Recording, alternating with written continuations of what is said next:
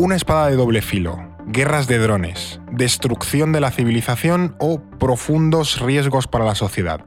Todo esto son frases que Elon Musk, el jefazo de Tesla y de Twitter, ha dicho o firmado sobre la inteligencia artificial. Y no es el único multimillonario que alza la voz por esta tecnología. Hoy prácticamente el 95% de la población española usa Internet, Apple ha presentado unas gafas de realidad aumentada y los estudiantes usan ChatGPT para hacer sus trabajos en vez de la enciclopedia en carta o el rincón del vago como se hacía tradicionalmente. Hoy hay nuevas prioridades, nuevas inquietudes y riesgos.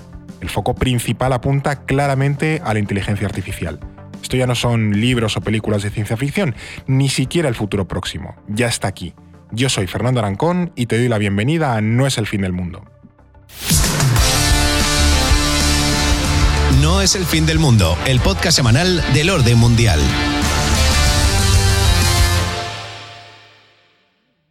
Hoy estamos como siempre con David Gómez. ¿Qué tal estás, David? Muy contento. Además, este sitio es mucho mejor que nuestro estudio, ¿no? Para hacer un podcast. Absolutamente fantástico, estoy de acuerdo contigo. Y hoy además nos hemos traído a una súper experta en esto de la inteligencia artificial, que es Laura Lacarra, ingeniera de datos, divulgadora de temas tecnológicos y también formadora en temas de inteligencia. ¿Qué tal, Laura? ¿Cómo estás? Bienvenida a este podcast.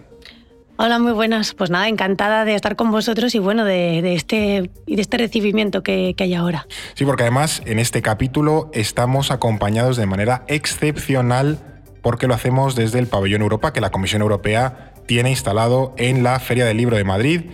Y aquí hay hoy decenas de personas que se han acercado para escucharnos. Así que además de saludaros, lo primero que os voy a pedir es un aplauso para que se note que estáis ahí.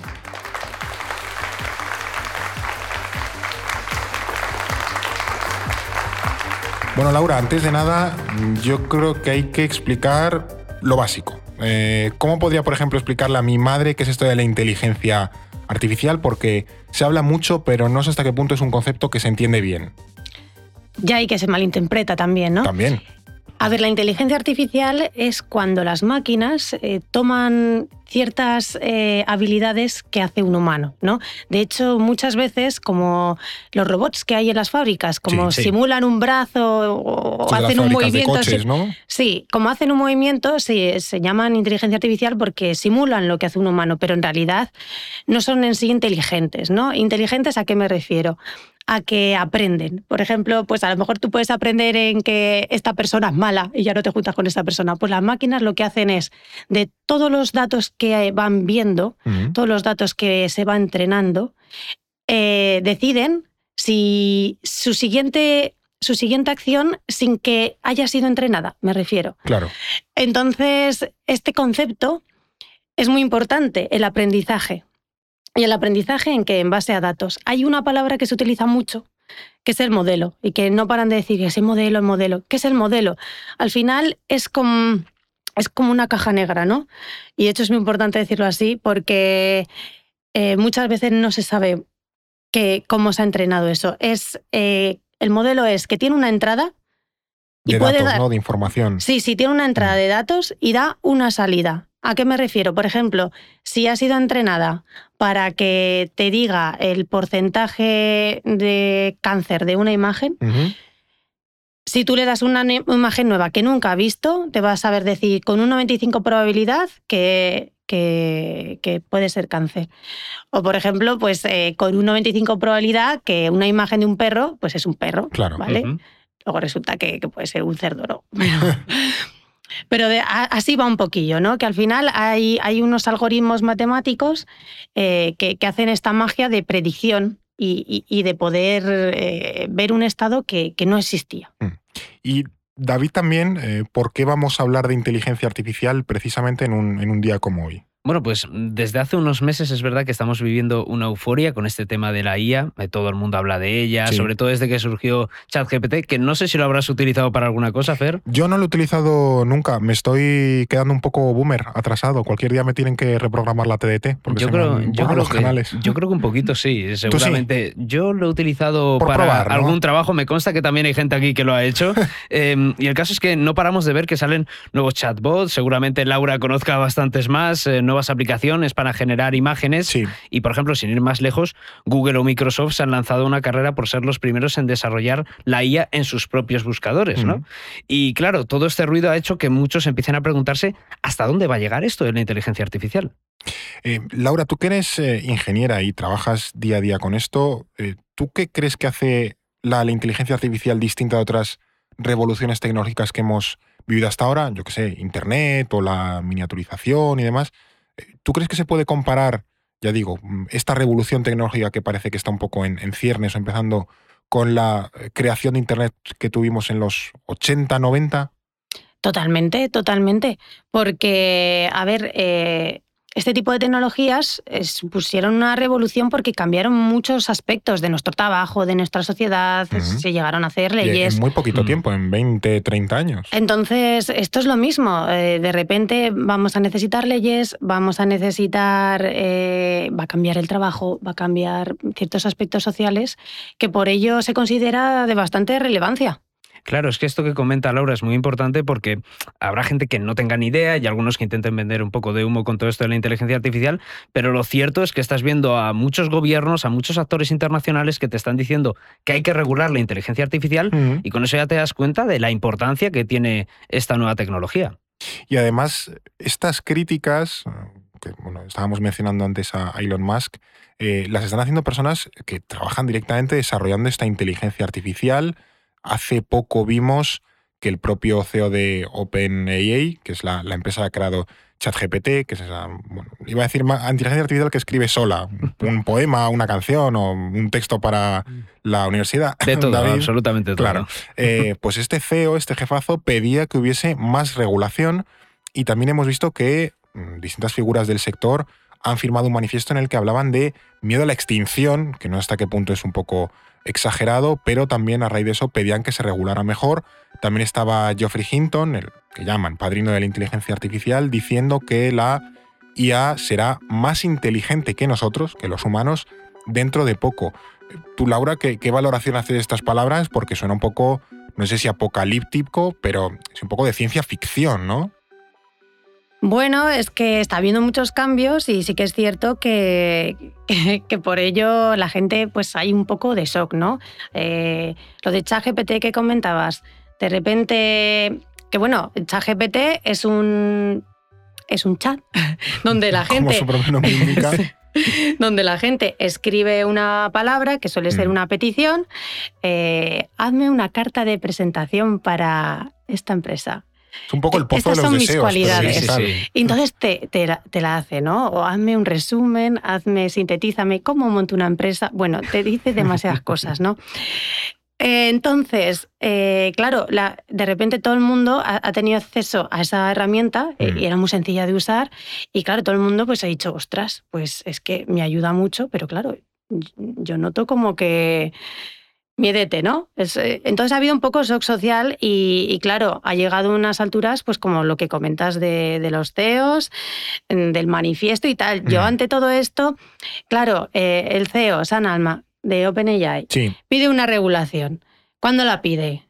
Cuando a él le viene bien, ¿no? Eh, ahí es un poco Claro, cuando ya ha lanzado ChatGPT, ya está sacando buen dinero, claro. Yo, yo, ya, yo ya tengo mi chiniquito montado, eh, entonces, bueno, pues ahora los que vienen detrás, pues que, les pille toda la regulación. Pues hombre, eh, hay, que tener un poco, o por ejemplo, hacen el manifiesto, ¿no?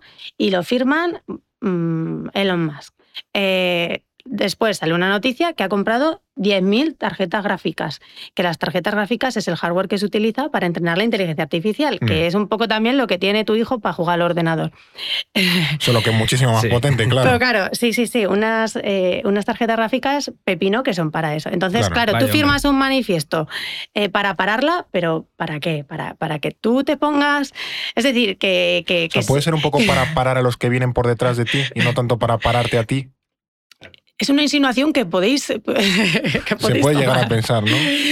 Pero vamos, es que mm, sí, hay que, hay que regularla, eh, obviamente, porque no queremos que haya ciertos riesgos eh, que, puede tener, pero que, que claro, que el oportunismo de esta gente me, me llama mucho la atención. Ya. Yo creo que sobre Elon Musk podríamos hacer algún episodio, ahora que empezamos a sacar la lista, si te parece. No sé, cada vez tardas menos minutos en sacar un nuevo tema, David. Y, Bueno, algún pero día- sí, o sea, Elon Musk como súper malvado de, de película, que Algún de la día- era contemporánea, sí, sí. interrumpiré tu intro y ya directamente te diré. Yo creo que podemos sacar algo. Pero sobre esta preocupación que hay en torno a la inteligencia artificial, creo que hay un ejemplo que me parece muy ilustrativo, salvando las distancias, no nos vayamos a echar las manos Mm. a la cabeza, A que es el del desarrollo de las armas nucleares en la época de la Guerra Venga, Fría. Hasta luego, A ver, David, venga. Se puede explicar, ¿eh? Tiene una explicación, yo te lo sí, prometo. necesito una Eh, explicación. No quiero que nadie se lleve las manos a la cabeza con esto aquí en el público. Eh, además, creo que es bastante pertinente porque justo ahora, en unos meses, se estrena, bueno, unos meses, en poco más de un mes, la película de Oppenheimer. A la de Nolan. Exactamente, el físico estadounidense que es el padre de la Sí, bomba atómica. Sí. Por cierto, ¿tú vas a ver Oppenheimer? Yo voy a ver Oppenheimer y también quiero ver la de Indiana Jones, aunque no tiene nada que ver con esto, pero bueno, Pues, son como los eh, estrenos veraniegos que quiero Eh, ver. Consejo. eh, Estamos en el día del libro, ¿eh? Ya, Ya, es verdad, es un poco-. Estamos quedando muy mal porque yo hemos recomendado dos. Hemos hablado de dos películas y de ningún Pero libro. Te iba a bien. decir que el mismo día que sale Oppenheimer sale Barbie también, por si te apetecía ver Barbie antes que Oppenheimer o Esa que a lo Indiana mejor Jones. la dejo para otro momento. Pero también mola, porque además la, la introducción de Barbie, el tráiler que le hicieron fuera como 2001 y en el espacio, así que tiene relación con el tema que estamos tratando hoy. ¿Cómo te queda, chaval? Vaya giro, ¿eh? Pues mira, esto no lo vi venir, pero lo podemos recoger. Y Pero el caso. vu- vuelve a hablarme de la bomba atómica. ver Volvamos al, acaba al esto. tema de las armas nucleares, que no me quiero ir por los cerros de Úbeda. Eh, El tema por el que planteo esta comparación es porque cuando se estaba investigando esta tecnología de las armas nucleares, Mm. nadie sabía hasta dónde podían llegar sus efectos. De hecho, el propio Oppenheimer dijo que tras el uso de las bombas nucleares, se acordó de la frase, ahora me he convertido en la muerte, el destructor de mundos, que es una frase bastante apocalíptica, ¿no? Y con la IA da la sensación de que hay un miedo similar en el sentido de que el desarrollo tecnológico es exponencial, cada vez es más fácil desarrollar mejor tecnología Mm. y existe ese temor de que estemos en una espiral que se pueda ir de nuestras manos. Hombre, eso es cierto que pasó con las, con las armas atómicas, ¿no? Y también que existe un miedo a que la inteligencia artificial, bueno, como hablábamos hace un rato, ¿no? De que eh, aprenda más allá del ser humano y llega un punto en el que nos controle. Tema muy recurrente, por otro lado, de los libros, películas y clásicos de la ciencia ficción. ¿Ves cómo tenía sentido la Tenía reflexión? sentido, venga, te lo compro. Eh, Es cierto que con estas cosas siempre me surge la duda, ya digo, hasta qué punto es tan peligroso esto de la inteligencia artificial, porque hemos visto, es lo que decían, un montón de películas apocalípticas, o sea, 2001 en el espacio, Terminator, donde plantean futuros donde una inteligencia artificial controla al ser humano y se ha hecho absolutamente con el poder. No sé si vamos a, ya digo, hacia ese futuro dominado por una Skynet o por un HAL 9000 o por un gran hermano con la voz de Alexa, de la Alexa del salón ahí. A ver, es que estamos planteando todo mucho con como los robots, ¿no? Como, como nos han pintado un poco las películas. Y, y ahora lo que estamos viendo es eh, que se está metiendo más en la creatividad, ¿no? Se, está, se está metiendo en cómo estamos escribiendo, se está metiendo en... Porque todo este boom ha llegado por las inteligencias artificiales generativas. Que lo que están prediciendo en Esta- vez de... ¿Estas cuáles son? ¿Chat GPT sería una de ChatGPT estas? es un ejemplo. Sí, ChatGPT es un ejemplo de inteligencia Vale. artificial Generativa, generativa. Y, y claro, eh, lo que antes estábamos utilizando eh, como inteligencia artificial para predecir eh, el negocio, ¿no? Vamos a ver cuánto stock me queda, vamos a ver eh, cómo evoluciona y, y- y ver las ventas, un poco que se está utilizando para el negocio. Claro, eh, ahora lo que conocemos es el coche autónomo, conocemos Son, ciertas son cosas más molonas. O sea, no me veo a una tabla de Excel dominando el mundo. Me resulta más complicado. Estamos viendo que, que, ha evolucionado eh, la, la predicción que estábamos haciendo a nivel de negocio o a nivel de cognitivo, con un poco con los robots, con la creatividad, ¿no? Mm. Estamos viendo que se está generando eh, pues, de texto a, a- a un super documento que necesitábamos para hacer el examen, ¿no?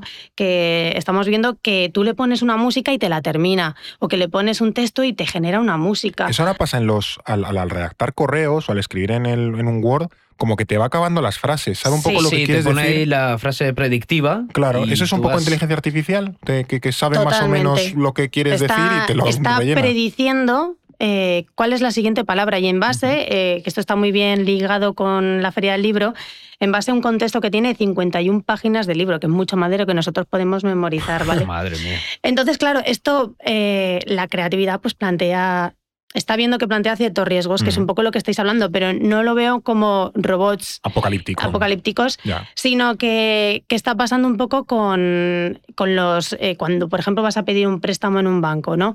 Eh, ¿qué, es, lo que está pasando ahí dentro? Eh, ¿Se está aplicando algún sesgo? Es que, por ejemplo, hay una empresa tecnológica que en el 2018 tenía un sistema de inteligencia artificial que filtraba los currículums porque le entraban un porrón. Entonces eh, descubrieron que ese algoritmo eh, discriminaba a las mujeres. Pues ahí hay un problema. Más riesgos que hay.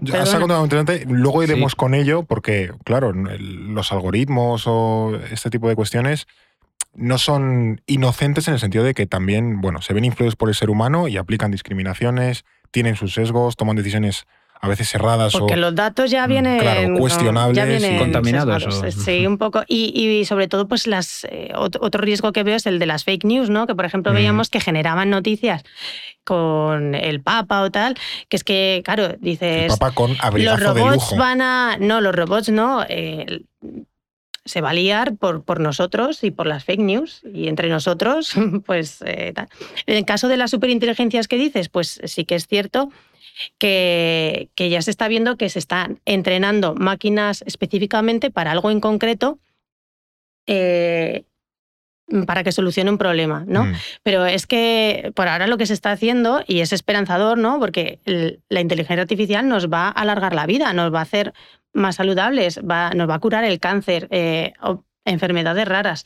Y eso es súper interesante. Se vio, esto es menos sexy, ¿vale? Pero se vio que eh, una empresa llamada DeepMind cogió un supercomputador y entrenó algo muy esencial en la computación de las máquinas, que es multiplicaciones de matrices. Empezó a en, la, en la ESO me hubiese venido bien, a mí se me da muy mal la matriz. en la, hubiese sido increíble. Hemos llegado tarde. Pues claro, eh, eso lleva sin avances 50 años. Pues cogieron esta super máquina y la pusieron mm. a entrenar para ver si llegaba algo y lo consiguió, mejoró el algoritmo y no solo eso, pues que e, eso tiene una aplicabilidad pues a nuestros móviles, a, todo lo que utilizamos, ¿no? Y lo interesante de todo eso es que, es que mm, no me acuerdo muy bien cuántas horas tardó, ¿no? Pues a lo mejor tardó dos días, que los humanos tardaron semanas en decir, bueno, pues ahora vamos a ver, pero ¿qué ha hecho esta máquina? ¿Sabes? En mm, entender lo que había hecho.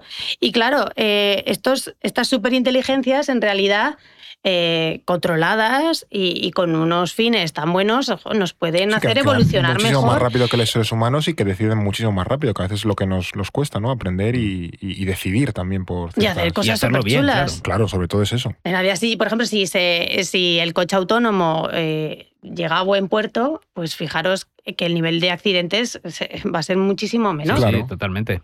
No, la verdad es que se agradece una visión mucho más optimista de la realidad, porque en la cultura popular siempre se ha vendido esa idea de la inteligencia artificial. Que a lo mejor también estamos condicionados por ese marco, es decir, si vamos a décadas hablando de que la inteligencia artificial nos va a masacrar a todos, cuando realmente llega, estamos ya un poco sesgados por ese marco, que aunque sea la cultura popular, pues nos ha estado no imponiendo, pero sí influyendo durante mucho tiempo. Las noticias son escandalosas. O las pelis de Terminator. Claro, es que yo estaba pensando en ese mundo cinematográfico de Hollywood de que la inteligencia artificial viene a masacrarte. Bueno, de hecho, ahora en 2023 también se iba a estrenar una nueva película. Muy bien, David. Estoy quedando muy troll con esto de películas. recomendando películas en la, feria del libro. me parece una versión acertadísima. Básicamente es una peli que se llama The Creator, prometo que es la última, y que se basa precisamente con una inteligencia artificial ha descubierto cómo vencer a los humanos. O sea, que es algo muy o sea, es el argumento de Terminator. Sí, básicamente, porque se recicla hasta el infinito. Mi, enhorabuena a ese guionista. Pero bueno, la preocupación al final de los expertos que hemos mencionado tampoco es algo baladí, porque sí que hay preocupación en cómo va a afectar a la privacidad, a la democracia y a la protección de datos, sobre todo. Claro, y eso hasta qué punto es una preocupación genuina, porque estas empresas, es lo que comentaba Laura hace un ratillo, ¿no? Han empezado a presionar ahora que ellas mismas eh, tienen todo esto mucho más avanzado. Porque si ahora se plantea una, una, regulación, y creo que se está discutiendo, por ejemplo, en la Unión Europea, entiendo que estas empresas también ya tienen la capacidad de influir a los legisladores eh, con una legislación, unas leyes que les puedan favorecer y perjudicar a los que vienen detrás o a los que quieren otro tipo de mejoras. No sé hasta qué punto eso es una ventaja, que yo que sé, los de ChatGPT o los Elon más de la vida ya tengan cosas avanzadas y ellos pueden decir, no, pues yo quiero que la inteligencia artificial ya vaya por aquí. Claro, ellos, por ejemplo, han entrenado eh, sus modelos en base a datos, pero esos datos de dónde vienen. Esos Se datos los hemos dado nosotros, ¿no? Yo creo. se los hemos ido dando nosotros, eh, claro, cuando decían, señálame los semáforos en esta Ya. imagen, ahí les hemos ido entrenando. Ah. Sí, Ahí sí, estaba sí. el secreto. Pero, pero es que además, eh, también, bueno, es que ahí está la transparencia, ¿no? Que, que- que no hay transparencia. ¿De dónde han Ya. cogido los datos? Eh, es- O cómo ha se- aprendido se- su algoritmo, ¿no? También. se rumorea y se cree que, que ha habido muchos datos que, que tenían una, una GDPR, una, la ley de protección De de datos, datos, que ha sido ahí, uh, Ujú. robadilla. Vaya, hombre. Entonces, de hecho, claro, ¿cómo, ¿cómo puede... Esto es que hemos dicho, que tú generas un texto y te genera una imagen, tú le puedes decir el estilo que quieres que te dibújame esta pintura, el estilo de Van Gogh. Van Gogh a lo mejor no, no es un copyright mm, perfecto Claro. ahora, eh, pero, Es una de, inspiración. pero claro, coge una, un autor mm, actual. Es que, claro, tú puedes decir el estilo de esa... Bueno, es que, es, es que se están copiando directamente. Eso, es- eso es, por ejemplo, lo que hacen las, sí, las eh, inteligencias artificiales generativas estas que un Midjourney y este tipo de exacto, cosas. exacto. que- Que de hecho nosotros, por ejemplo, las utilizamos en, en el orden mundial para hacer algunas imágenes de las portadas de los artículos y demás. Sí. Y le pedimos, yo qué sé, Donald Trump vestido con la camiseta de Superman eh, y lo que le quieras poner y, y te lo saca. Y hay veces encima que no hay- mucho. Pero, No hay ninguna marca que te diga, no, esto ha sido generado con una inteligencia Claro. artificial. Nada, Claro, es nada. que otros debates que yo creo que se alejan, o sea, se alejan, pues que no podemos abordar hoy, es al final a quién pertenecen esas imágenes, de dónde han salido los datos para generar esas imágenes. O sea, hay, hay debates muy de fondo que en algún momento los legisladores y las sociedades tendrán que meter un poco de, de mano, Claro, pero es cierto que hay, hay riesgos en esto. No han dicho nada de dónde han sacado esos datos Claro. y yo creo que se están saltando un poco la privacidad y ahí los diseñadores están un poco pues cabreados y se entiende. Claro, o sea, hay riesgos de protección de datos, de transparencia. Porque ahora, haces, ahora tú haces algo disruptivo, entonces coges a la inteligencia artificial, coges el modelo, lo, Claro. lo reentrenas con la nueva imagen y ala, ya, ya lo copia y ya no Mm. es disruptivo. No, al final es una mejora tecnológica, ¿no? Que, como todo, tiene las aplicaciones maravillosas y aplicaciones de mierda. Y habrá gente que haga aplicaciones de, de absolutamente calamitosas o que les beneficien solo a su empresa. Y habrá aplicaciones que sean impresionantes. Yo qué sé. La mira, por recoger un poco el, el símil que ponías antes del- de las bombas nucleares. A ver, Ahí tienes, yo qué sé, la, ener- la- la medicina nuclear para curar el cáncer. Pues utiliza el mismo tipo de energía o de tecnología que también se utilizaba para generar bombas atómicas. Entonces, son dos aplicaciones muy diferentes. Entiendo que también la inteligencia artificial puede ir un poco por aquí, que tiene aplicaciones desastrosas o, o muy egoístas, pero otras aplicaciones impresionantes que pueden darnos unas oportunidades brutales. Sí, yo es que, por ejemplo, con estas herramientas ya de primeras te automatiza tu trabajo. Es que yo creo que a nadie le gusta tomar notas de una reunión y hacer resúmenes Siempre a favor de trabajar menos. Siempre a favor de trabajar menos. Entonces, claro, imaginar esa tarea tediosa que, que la odias de tu trabajo y claro, y te, te dan la oportunidad de optimizarla. Es que ya, ya por sí es una pasada. Entonces te permite avanzar más rápido y ir más directamente a- al foco de, de lo que quieres hacer. No, no Mm. aporta valor al final. Sí, hay que hacer documentación, pero no aporta, no aporta valor como que terminar la tarea.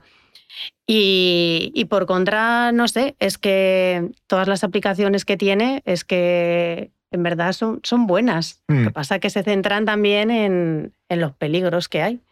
Sí, suele pasar, ¿no? Cuando hay una nueva tecnología de la que se desconoce mucho, que se suele enfatizar más lo negativo que lo positivo. Pero, por ejemplo, comentabas el tema de los sesgos que produce la inteligencia artificial. Se me acaba de venir uno a la cabeza que leí en un libro, Bien. no vi una película, Venga, menos que era, mal. Eh, se llama La automatización de la desigualdad de Virginia Ah. Eubanks, que contaba distintos casos de cómo el uso de datos e inteligencia artificial puede ser negativo. ¿no? En Estados Unidos eh, se implementó una inteligencia artificial para filtrar qué personas podían acogerse a seguros sociales y como estaba diseñado el algoritmo de una manera determinada para garantizar la eficacia eh, y Madre- reducir el gasto. O sea, Estados Unidos, seguros sociales, garantizar la eficacia. Me estoy temiendo lo peor con un algoritmo por en medio. Spoiler, tendía a discriminar mucho y mucha gente no podía acceder a esos seguros sociales y al final tuvieron que cambiar el algoritmo porque tenía esos sesgos para que gastara menos la administración y fuera más eficaz en ese sentido, ¿no? Entonces, pues esto te refleja un poco hasta qué punto Ya. se pueden cometer errores si tienes esos la inteligencia artificial mal aplicada. Hombre, creo que hay muchos ejemplos, eh, ya digo, no- no soy un experto, son cosas que me suenan y demás, que ha habido muchos casos de estos,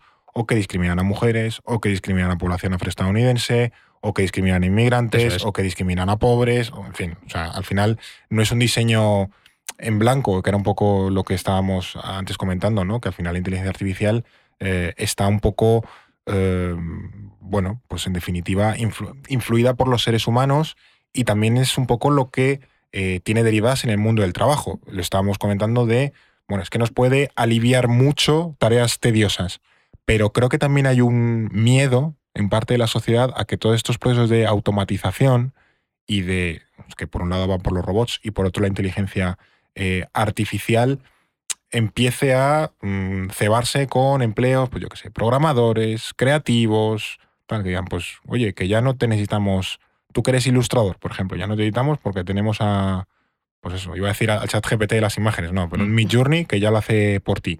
O programadores informáticos que antes, estos que pican código, ¿no? Pues, oye, que ya lo hace un algoritmo. Hay, hay también miedo y es, no sé hasta qué punto es lícito que haya profesionales y profesiones que digan, que esto de la inteligencia artificial, a lo mejor me tengo que reinventar un poco. Eh, totalmente. Yo, yo es que recomendaría empezar a trastear con estas tecnologías para. Te dediques a lo que te dediques, por si Sí. acaso. Sí, sí, sí, para por lo menos eh, si hay una transformación de los trabajos, estar ahí bien posicionado. Sobre este tema hay un paper que es muy interesante, que es GPTs are GPTs, que en español es GPTs son GPTs. Eh, claro, ChatGPT viene chat y GPT, que es el nombre del modelo, lo que habíamos Ah. dicho que era la caja negra. ¿no? Vale, vale, Vale. vale, vale. Entonces, en, en este. Bueno, lo de GPTs are GPTs eh, quiere decir que, que GPT son también General Purpose Technologies, que las General Purpose Technologies es lo que habías catalogado al principio como que era Internet, el, el smartphone, todo eso lo han catalogado como, como GPT también. O sea que es un nuevo paso como en esta tecnología, ¿no? Sí, sí, sí. Entonces, en ese paper, que me estoy liando ya, eh, hay unos datos que son súper interesantes. Eh, se ponen distintos escenarios, ¿no? Como que esta tecnología es emergente, que está, eh, está en medio uso y luego en uso Madura total. ya, por así Exacto, decirlo, sí. total. Y entonces dice que, por ejemplo, el 80% de la población activa de Estados Unidos podría haber afectado al menos el 10% de sus tareas laborales por la introducción de todas estas tecnologías. Y mientras que aproximadamente el 19% de los trabajadores podrían ver afectados al menos el 50% de sus tareas. Eso en un primer escenario, ¿sabes? Eh, O sea, que te afecte un 10% no es mucho, quiero decir. Seguro que son tareas, tareas que son Entiendo un rollo, que son sí, tareas de entiendo que mierda. son cotidianas que te puedes quitar. rápido. Pero, jolín, al, que, al 20% o al 19% que le afecta hasta la mitad de su trabajo, ya. uf, Pues en un segundo escenario eh, ya afectarían en un 30% y en el tercero pues ya en un 50%. Son eso, eso es el estudio que han hecho ellos, Claro. ¿vale? Que también Sí, sí. Es, muy cuestionable. Pero también en ese estudio em, me hace bastante. Es ba- es bastante curioso, ¿no? Porque también eh, ataca a, a skills. A, Sí, habilidades, habilidades. Ujú. Entonces, por ejemplo, ve que la programación eh, Se puede automatizar bastante. Ve también que el- la escritura también. eh, por ejemplo, el pensamiento crítico no, bien, podemos pensar Bueno, un mira, poco. no- las máquinas nos dejan pensar.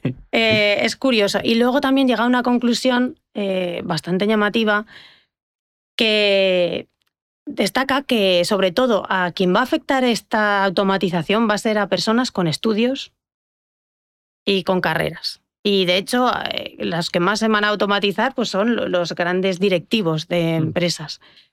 O sea, que no- nos está diciendo el estudio que nos metamos a fontanero o algo así, que es la profesión del, Esa es, esa otra, porque saca un listado de aquellas profesiones que no se ven afectadas y son albañil, eh, albañilería, eh, fon- fontanería, eh, agricultura. cosas- Donde necesitas Cosas manuales físico, de ¿no? alto valor añadido, entiendo, que al que final, esto oye, es curioso porque que un electricista, jolín, hacerlo bien no es fácil. Y un fontanero, jolín, eso vale mucho. eh, es curioso porque pensábamos que, íbamos a estar automatizados por máquinas, por Ya. robots, y lo que nos están dando, nos, nos estamos dando cuenta, pues que lo que se va a automatizar más es todo aquello que tenga delante un ordenador. Ya. A ver, tiene, tiene bastante. ¿Quién utiliza un ordenador? Entonces, eh, No. oh, bueno, de cara a los trabajos que, que comentabas, claro, yo sí que veo que va a afectar y que, y que va a haber una consecuencia. Que nos vamos a ir transformando un poquillo hacia ciertos perfiles, eh, puede. También se va, veo que se va a dar mucha importancia a, a la persona en sí y incluso a las conexiones personales que hagamos, porque yo espero que la inteligencia artificial, bueno, algunos hacen match ahí con aplicaciones, Claro. Es que- pero, pero que siempre el cara a cara.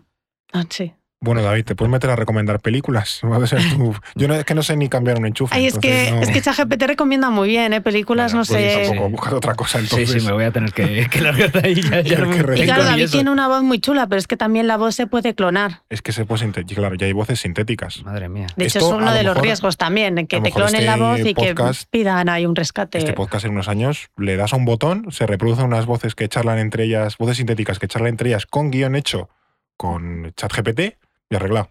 ya, Pues ya nada. existe eso, ya. Tú pones un. Ya llegamos tarde entonces. Pones un topic de que quieres generar un podcast y te genera un podcast así para escucharlo en diferido luego. Y nosotros aquí un sábado por la mañana. estamos haciendo aquí? Eso digo yo. Exactamente, un sábado. Hemos madrugado para esto.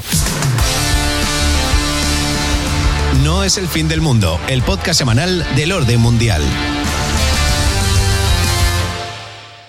Bueno, al final es que, claro, todo esto es una invención del, del ser humano y creo que también somos eh, muy responsables del, del uso que le demos, pero es evidente que como tecnología de gran impacto, como su propio nombre indica, va a tener un gran impacto en la, en la sociedad. Esto es Muy una reflexión. esto, ¿eh? Sí, sí, sí, hace una reflexión espectacular. Eh, creo que otro tema bastante importante, porque eh, también se ha comentado mucho, y además ahora que estamos con la, con la guerra de, de Ucrania, es también cómo este tipo de tecnología puede ser utilizada en el ámbito de, de la guerra y hay, entiendo que estudios, proyectos de la inteligencia artificial aplicada a temas militares y aquí hay también temas filosóficos de muchísimo calado, porque ya no estamos hablando solo de dar unas ayudas sociales a una población u otra, es que estamos hablando de poder cargarte gente. De hecho, el otro día salía la noticia esta, que luego era falsa, de que un algoritmo se había Es cargado verdad, al instructor. Que lo dieron todos los medios y luego era falsísimo, era como una simulación o algo así. Pero bueno, ya estamos en esa fase de que la inteligencia artificial Medios aplicada importantes. importantísimos. Sí, sí, sí, Todos los de primer nivel lo, lo- lo dieron y tuvieron que recoger cable luego. Mm. ¿Tú cómo ves esta aplicación a la- de la inteligencia artificial al eh, ámbito militar? Hay- aquí hay mucha tela de cortar, es peligrosillo. A ver, no es mi campo, eh, pero claro, la inteligencia artificial seguro que se está utilizando en el campo armamentístico. Mm. Es que yo me imagino, ¿no? Que cuando disparan un misil ya sabe a dónde ir y a dónde llegar y Sí. cuando eh, tú estás utilizando los escudos antimisiles también saben a dónde Claro, que, eso. reconozca Sí. objetivos o... Bueno, estaba la automatización esta de los... Ahora con los drones, ¿no? Sí. Que utilizaba Estados Unidos, que iba el dron, yo qué sé, por las montañas de Afganistán y le metía un misilazo a un talibán, pero el señor, no- evidentemente no había nadie en el dron, era un señor con su joystick en, Sí, sí. yo qué sé, en las montañas de Colorado en una base de Estados Unidos. Sí, como si estuvieras jugando al Call of Duty. Básicamente, eso es, Una eso cosa increíble. Y es que esos yo creo que no afectan mucho la regulación. Yo creo que todas estas cosas Se es, es una carrera ¿no? armamentística también por la inteligencia artificial que, que bueno, que, que también con los nuevos avances generativos, pues lo que puede llegar. Mm. Hace poco vi una noticia, que no sé hasta qué nivel sería o no, que, que decía que Estados Unidos no va, no va a conectar la inteligencia artificial con sus armas nucleares. Y yo, hombre, bueno, por, por lo que gracias. pueda pasar. Gracias, Se gracias. agradece. Eh, también dudo, dudo que haya pasado eso en realidad. Yo creo que nadie Eso, se eso cuestiona. es otra peli. Mierda, aquí la, aquí la- la estoy liando yo. Es otra peli, se llama Juegos de Guerra. Pues no Eh, tenía ni idea. Buah, mira, pues es, nada, es una peli creo que de los 80 y tal, que es como una, una internet, como un Skynet que al final controla las armas nucleares de Estados Unidos y se monta unas es decir, películas impresionantes. Es una peli muy, muy chula. Pero bueno, no, aquí va- vamos a dejar ya las pelis porque madre Vamos, mía. yo. Mucha va- feria del, la feria del cine. En la feria del cine hablaremos de libros y viceversa y así Claro, todo. pero ¿tiene adaptación o tiene una versión en papel, esa película que tú dices? Pues quizás sí, pero no lo sé, sinceramente. Guardemos la esperanza de que Claro. la tenga y que podamos encontrar la excusa. Eh, respecto a esto que está comentando Laura, también hay que tener en cuenta que en la guerra no solo es el uso de armas convencionales, también pasa por el uso de la desinformación, de la polarización, Mm. y antes habíamos esbozado esa idea de las fake news y de todo lo que podía influir la inteligencia artificial en ese sentido, y creo que es muy importante también incidir en eso, en que la inteligencia artificial al menos da la sensación de que tiene ideología, incluso, de que tiene sus sesgos y que puede repercutir en este sentido de difundir desinformación o fake news. Claro, porque todo esto que hemos comentado, tanto en el mundo del trabajo como en el mundo militar, depende en buena medida de que la inteligencia artificial piense de una u otra manera o tenga Claro. unos u otros límites. Y eso al final es una especie de ética para la inteligencia artificial. ¿Esto ahora mismo se está trabajando, se está desarrollando? A ver, eh, los datos con los que se entrena la inteligencia artificial eh, normalmente responden a, a, a la empresa en sí, ¿no? La empresa A humanos que hay detrás. a, a humanos, pero la empresa, digamos, que, que tiene unos valores Mm. que quiere dejar claros eh, a los usuarios.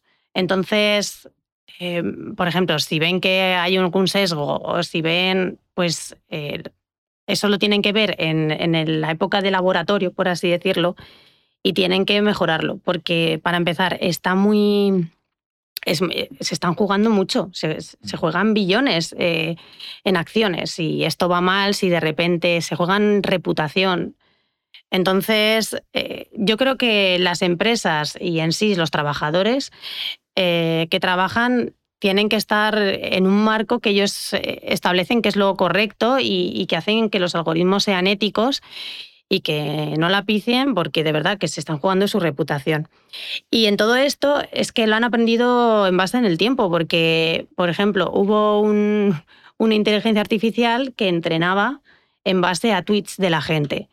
Pues, ¿qué pasó con esa Que es inteligencia el, el artificial? mayor pozo infecto de comentarios de la humanidad. Claro, es que vol- se volvió machista, racista, bueno, de Claro. todo, eh, decía barbaridades históricas, mm, odiaba a, a la A- a gente. todo, a todo y a- eh. Bueno, entonces, claro, ya han visto que no se puede entrenar con, con cualquier dato. ChatGPT no está todo el rato reentrenando con tus datos, ¿no? Claro. Lo que está haciendo, lo que han hecho es evaluar lo que es correcto y utilizar también, imagino que la Wikipedia. No hay mucha transparencia de datos de, de lo que ha aprendido. ¿vale? Pero, pero sí que, por ejemplo, cuando salió, sacaron algunas. Claro, es que como esto es creatividad, no, no sabes por dónde va a salir a veces. Entonces, eh, al principio detectaron algunos cosas raras y los, los han subsanado. Cosa que también dicen que esto cada vez pues lo van a arreglar y, y- y va a quedar Claro, lo, lo curioso aquí es hasta qué punto, por ejemplo, em, yo qué sé, iba a decir, todos somos un poco racistas, machistas, lo que sea, porque al final es el contexto social en el que nos hemos criado, ¿no? Pero eh, ¿cómo no va a ser racista, pongamos, un algoritmo creado por un equipo donde hay sesgos racistas que nadie corrige? Bueno, es que fíjate, de es hecho, un poco la pescadilla que se muerde la cola. ¿Cómo te das cuenta tú de eso si eres racista, por ejemplo? Es, es muy difícil. sí, y de hecho hay personas como Elon Musk que asumen que tiene un sesgo determinado la inteligencia artificial. Bueno, él piensa que es la mente más preclara de la humanidad. Yo no me fiaría pero ni, ni de medio algoritmo hecho o avalado por Elon Musk. Pues fíjate, eh, Elon Musk como eh, ChatGPT consideran que tiene un sesgo liberal, izquierdista, él en vez de corregir el sesgo de la inteligencia artificial y de los chatbots, ha propuesto crear su propio chatbot, que es Ah, TruthGPT. El, el bueno. el- claro, el bueno claro, que claro, busca la verdad absoluta, claro. La el chat GPT comprensión. que es, que es de rojos. Claro, exactamente. Entonces, ya no es tanto corregir los errores que pueda tener de sesgo el chatbot, sino crear uno con tus propios sesgos. Claro, es que, claro, es que al es un final. plan sin fisuras. eh, yo digo, es que esto es muy filosófico porque al final se busca alcanzar la verdad, madre mía, pero, o, o básicamente tener un chatbot o un algoritmo que baile el agua a tu visión del mundo. Exactamente. Eso es, eso es muy difícil y habrá.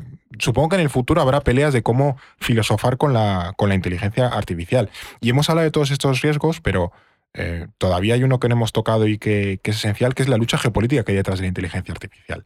Porque no es para menos, y de hecho, Putin dijo hace unos años que quien dominara la inteligencia artificial gobernaría el mundo. Creo que una de las pocas frases de Putin con las que puedo estar de, de acuerdo. Estamos de acuerdo, sí.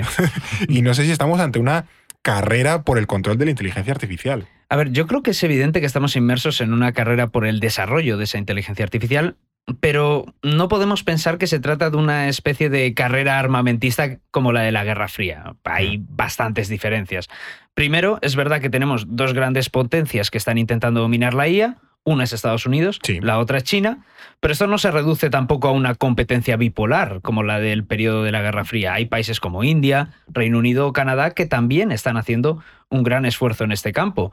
Y luego, en segundo lugar, aquí hay un elemento para mí esencial que es el papel que está ejerciendo el sector privado Sí, en ese desarrollo. Las compañías de las que hemos estado hablando, claro. Claro, eh, por ejemplo, Estados Unidos tiene un modelo en el que las empresas privadas están desarrollando libremente sus propios sistemas de inteligencia artificial. Y esto no tiene nada que ver, por ejemplo, con el desarrollo nuclear del que hablábamos Mm. antes, eh, hace 60 años, que el Estado tenía Eso todo es. el monopolio de la producción. Lo que nos Imagínate. falta, armas nucleares de Tesla, no, no, por favor. ¿Te imaginas ya lo que faltaba? Pero claro, el desarrollo de la IA que realizan las empresas muchas veces no está dirigido por los intereses nacionales, por ejemplo, de Estados Unidos. Bueno, además, eh, es que si las grandes tecnológicas estadounidenses han estado colaborando con empresas chinas también en el desarrollo de la inteligencia artificial. Sí, tenían ocurren- su sede allí en Silicon Valley, no sé si Baidu, Eh, Alibaba. Claro, es que son empresas que yo creo que en, iba a decir en España o en Europa no son muy conocidas, pero son auténticos mastodontes del sector tecnológico, lo que tú mencionabas, ¿no? Baidu, Tencent, Alibaba, eh, todas estas marcas también tienen sus laboratorios ahí en Silicon Valley, investigan sus cosas. Y, aquí me pregunto cómo se, eh, cómo se aborda la cuestión de la inteligencia artificial en China, cómo está regulado ese sector, para qué lo usa el, Partido Comunista, porque eso, hay una carrera evidente y China tiene intenciones muy claras de que quiere liderar también la cuestión de la inteligencia artificial. Sí, de hecho, eh, ellos han propuesto un plan para ser los líderes de la inteligencia artificial de cara a 2030, con un plan de subsidios para las Mm. empresas tecnológicas. O sea que sí que es verdad que hay una regulación más estricta, sobre todo en el tema de los chatbots, porque no se pueden salir de la línea marcada por el gobierno. Hombre, Pero sí que es cierto que hay un interés real por convertirse Mm. en la referencia de la inteligencia artificial. Es que como toda revolución, eh, claro, en la revolución industrial, el primero que se posicionó pues salió mejor beneficiado. ¿no? eso es verdad. Entonces, esto como la asemejan a la revolución industrial y otras revoluciones, pues claro, el primero que esté en, esta último. revolución, totalmente, en esta revolución de inteligencia artificial, pues va a salir mejor parado. Por eso están las empresas, eh, vamos, dándose codazos. Primero salió OpenAI, que es americana, eh, está saliendo muy bien parada, como decíamos con el CEO de San Alma. Y claro, esto también ha provocado que el resto de empresas, Meta, Google, Metas antigua Facebook. a- sí, sí, sí, sí, eh, se pongan las pilas y empiecen a sacar sus productos. Tanto que no sé si sabéis que el vídeo ha desaparecido, pero las noticias están que hubo una demo de uno de estos gigantes que tienen muchos colorines Y- ¿Quién será? y que en la demo mm, eh, se confundió al decir un personaje histórico y perdió de billones, eh, 100 billones en, en acciones. Así. Oh, Dios. Entonces, claro, las prisas están haciendo pues, que se cometan errores. eh, reputacionales en este Claro, caso, pero claro, mucho, dices, no ojo, calderilla, ¿eh? No, no, no. no, si no. estás con las prisas, a ver si te vas a cometer un error que, que sea grande, que, que lo conectes a una infraestructura o, o cosas así, ¿no? Entonces sí que estoy de acuerdo con esa carrera y, y China además tiene el reto de, de, bueno, que tiene que cumplir las políticas que hay ahí, que eso Mm. la conocéis vosotros mejor. Y aquí hay un dato muy importante también, Japón, que se ha posicionado, se ha posicionado que, bueno, eh, lo voy a decir muy vulgarmente, pero ellos les da igual ya la protección de datos. se les da bien. La Desde el Super privacidad. Mario se les da, se les da increíble estas cosas y los Pokémon. dan prioridad a- al desarrollo de la inteligencia artificial, no sé si porque ven que van tarde o lo que sea, y que puedes coger los O datos, sea, Japón puedes coger país que la está invirtiendo información, mucho en este sector. puedes coger, mm, parece ser, o por lo menos está incentivando. Mm, Pues fíjate. Y, y esta carrera, ¿quién podemos decir que ahora mismo la, la va ganando? A ver, yo creo que no sería justo atribuirle a Estados Unidos el éxito de ChatGPT, o por lo menos todo, y decir que van ganando la carrera por la IA. Además, entre otras cosas, porque como hemos comentado, la inteligencia artificial abarca sectores muy amplios y muy diversos. Es verdad. Por ponerte un ejemplo, China es la potencia líder en la aplicación de reconocimiento facial, cosa que es lógica también por ese Claro, te iba a decir, por lo que sea, ¿eh? a lo mejor los- Por lo que claro, una sea. dictadura de reconocimiento facial, por lo que se han invertido más en eso. Por lo que sea, pues sí, China es líder en ese sector de la inteligencia artificial. Pero sí que es verdad que Estados Estados Unidos tiene ciertas ventajas con respecto a China. Mm. Por ejemplo, la más importante desde mi punto de vista es esa dependencia que tiene China de la tecnología estadounidense, porque los modelos avanzados de IA requieren de chips de alta gama y los que produce China propios pues son de generaciones más atrasadas que los de la tecnología estadounidense. Por tanto, China necesita de esos chips fabricados con tecnología norteamericana para desarrollar su propia inteligencia artificial. Pero claro, ¿cuál es el problema para Pekín? Esa guerra tecnológica que mantiene con Estados Unidos y lo vimos hace unos meses cuando la administración Biden restringió el acceso de China a esos semiconductores de La- tecnología la guerra estadounidense. tecnológica, el, el tema de los semiconductores y los microchips, otro tema, toma nota ahí para, Y este no para lo otra dicho yo. semana. Y para colmo, el principal fabricante de semiconductores del mundo es Taiwán, que- territorio que China reclama como propio y con el que es. tiene un conflicto territorial muy importante. A todo esto, súmale también esas estrictas reglas de censura que aplica China y que limitan muchísimo el desarrollo de esos grandes modelos de lenguaje. También eh, querría saber dónde eh, está Europa en todo esto. porque además de estar en, en bajo techo de la Comisión Europea, hemos estado hablando de Estados Unidos, de China. Hace un par de años vimos que la Comisión Europea presentó eso, una, una propuesta para que la propia Unión sea pionera en la regulación de la inteligencia artificial. ¿Dónde, dónde ha quedado eso? ¿Dónde, en fin, en qué posición estamos? ¿Qué, qué papel están adoptando los países europeos con respecto a la inteligencia artificial? No sé si fue Italia el que prohibió ChatGPT. Sí, así. Italia. Alemania creo que se lo planteó también, pero Italia fue el primero que prohibió ChatGPT. Menos mal que no soy italiano. Pues por sí, lo menos para acabar habría- el los- máster. sorry por los estudiantes italianos. Que una cosilla más, que también Biden ha vetado eh, la venta de las tarjetas gráficas más pepino que hay para hacer la inteligencia artificial. Entonces eso también eh, Limita a China. les pone claro. en otra posición. Ellos están invirtiendo en tarjetas gráficas, además de ese mismo fabricante, pero menos potentes. Entonces, a lo mejor se tienen que gastar más dinero, a lo mejor no son tan, pero claro, es otro obstáculo que, que les están poniendo. Y tampoco sé qué, qué consecuencias han hecho ellos eh, de vuelta. ¿eh? Bueno, eh, sobre lo que dices de Europa Con la Unión Europea, sí. Con la Unión Europea. Está eh, muy calentito el tema porque hay una regulación que está a punto de, de ver si se aprueba o no, Mm. que se llama la AI, AI Act. Es AI Act. pues si Ley de queréis- la inteligencia artificial para Sí. en romance si paladino. lo queréis buscar, porque es que hay mucha documentación y mucha información. El caso, eh, la Unión Europea quiere ser los primeros en empezar a regular esto. Y yo también pienso, digo, hombre, en realidad eh, ya, ya tenemos una regulación, ¿no? Ya está una regulación de privacidad. Si Italia... eh, Se borra con ChatGPT. Sí, si Italia se mojó con ChatGPT es porque decía que, que, claro, que los datos con los que había sido Sí. entrenado eh, Violaba la ley violaban la ley de. GDPR, ¿no? Mm. La ley de protección de datos. Así que mm, eh, Europa se está haciendo esfuerzos para, re- para ser la primera en regular. Y entre algunas cosas eh, que he leído que son señalables es que eh, ca- califica o clasifica, mejor dicho, la inteligencia artificial en riesgos. Entonces, Mm. aquella inteligencia artificial, por ejemplo, que habla de reconocimiento de imagen, de imágenes, reconocimiento facial, eh, las biométricas, aquellas que depende algo social, eh, como el, reconocimiento sí. facial y Lo estas que es cosas, la ¿no? Los- vigilancia biométrica y y todo las eso. puntuaciones sociales, estas Sí, cosas, sí, ¿no? sí, puntuaciones sociales, de un Eso seguro, es muy chungo. Eh, o, o incluso que mm, se vean que pueden manipular a la sociedad en cara al pensamiento. Acordamos de lo que pasó en Cambridge Analytica. Sí, Y es las elecciones verdad, que, que es con- como una de las razones de por las que se Estados supone Unidos. que ganó Trump, ¿no? Por la manipulación de todos aquellos Sí, datos. Sí, sí, sí. Sí, sí, sí, pues, eh, pues eh, quiere, eh, quiere clasificarlas en riesgos y aquellas que suponen un riesgo, que muchas de ellas son generativas, Mm. eh, legislarlas de alguna forma. Pues, por ejemplo, que haya una explicabilidad, que, que se diga, eh, vale, esa caja negra que hemos dicho que era el modelo, ¿cómo ha sido entrenado? Que sea un ¿no? poquito transparente la caja que- negra, ¿no? con qué datos ha sido transparente, Claro. con, qué, con, con qué datos ha sido entrenada.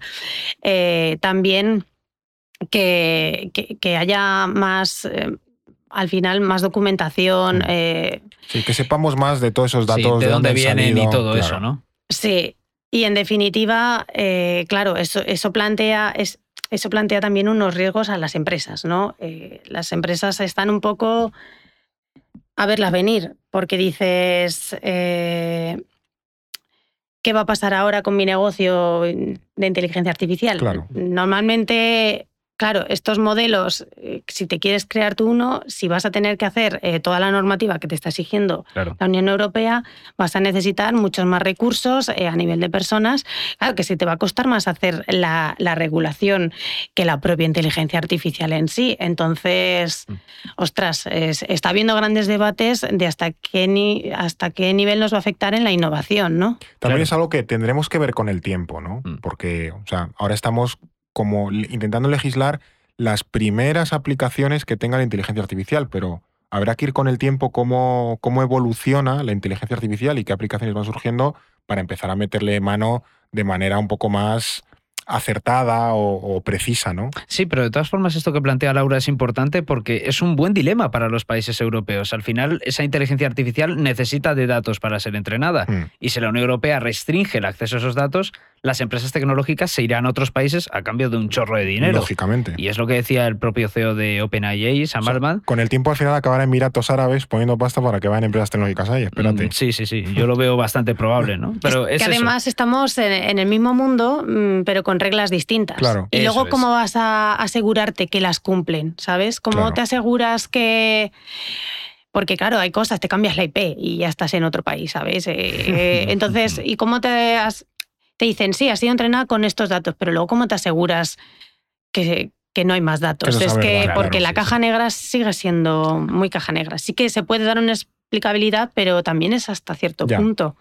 Es que ahí está el tema interesante, esa lucha entre estados y empresas privadas tecnológicas, que creo que es otra de las pulsiones importantes de la inteligencia artificial. No, totalmente. Y ya para un poco ir encarrilando el, el final de este episodio, esto que voy a preguntar no sé si es un poco fumada, pero eh, ¿vosotros creéis que la inteligencia artificial nos puede hacer algo más humanos?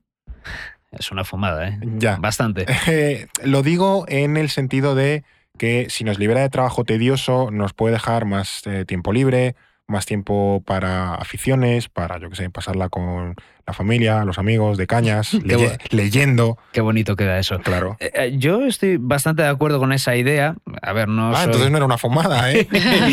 no, no soy futurólogo, pero ah, todas las cosas de filosofía me gustan.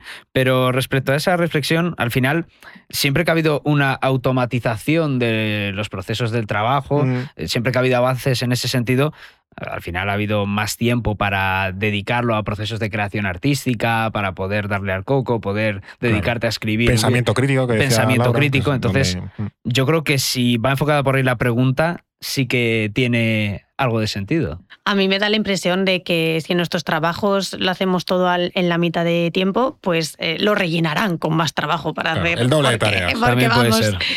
eh, y también, no sé, lo que decías de que hacernos más humanos, es que también creo que nos va a hacer más tontos, porque si, Es un Eh, riesgo, sí. si, si lo típico que haces, eh, que tienes que pensar. Bueno, es que vosotros os acordáis de algún número de teléfono de móvil. Tengo que reconocer que ya no. El mío y ya está. Ya no. ¿Desde cuándo ya no? Desde que hay smartphone. Sí, Es verdad. sí, sí.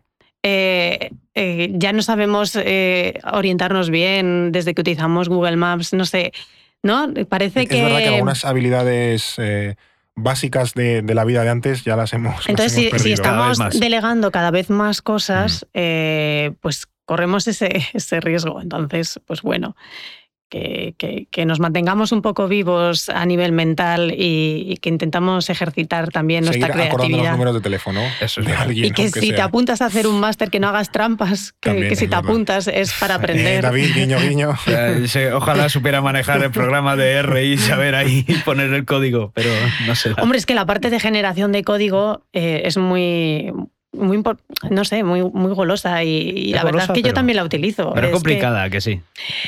Ah, tiene aún errores, pero, pero claro, en el ámbito de la programación estamos hablando. Eh, ya existen herramientas que, que te pueden hasta generar una página web. Entonces, eh, fantasía.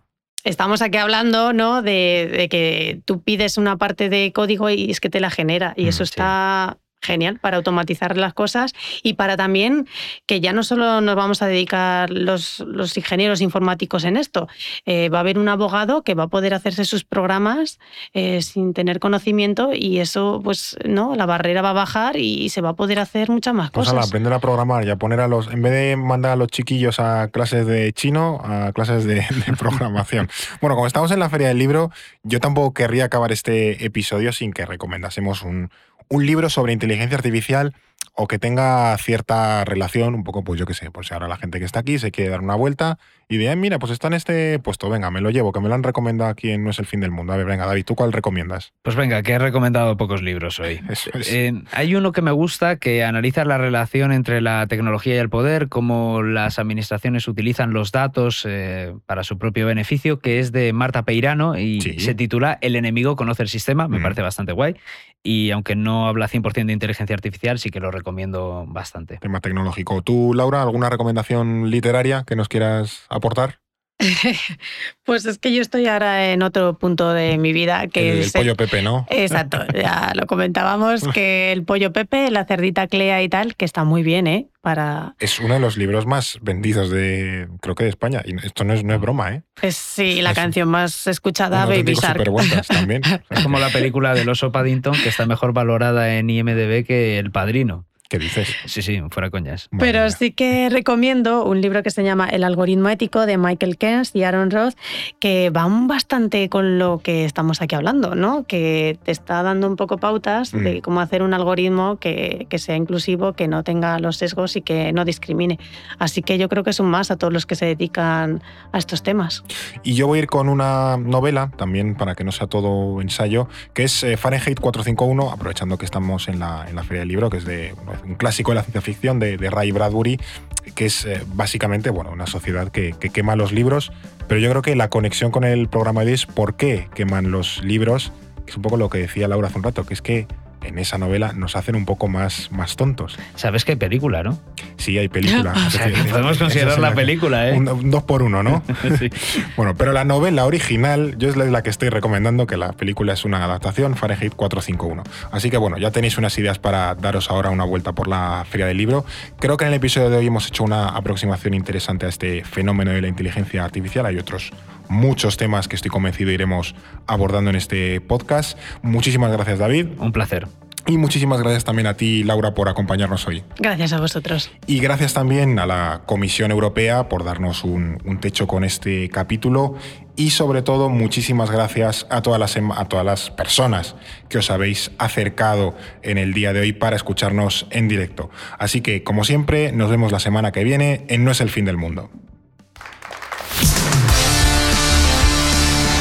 Es el fin del mundo, el podcast semanal del orden mundial, producido por The Voice Village, dirección Eduardo Saldaña, conducido por Fernando Arancón y guion de David Gómez, producción ejecutiva Ricardo Villa, diseño de sonido Guillermo Reset, sintonía original Pablo de Diego.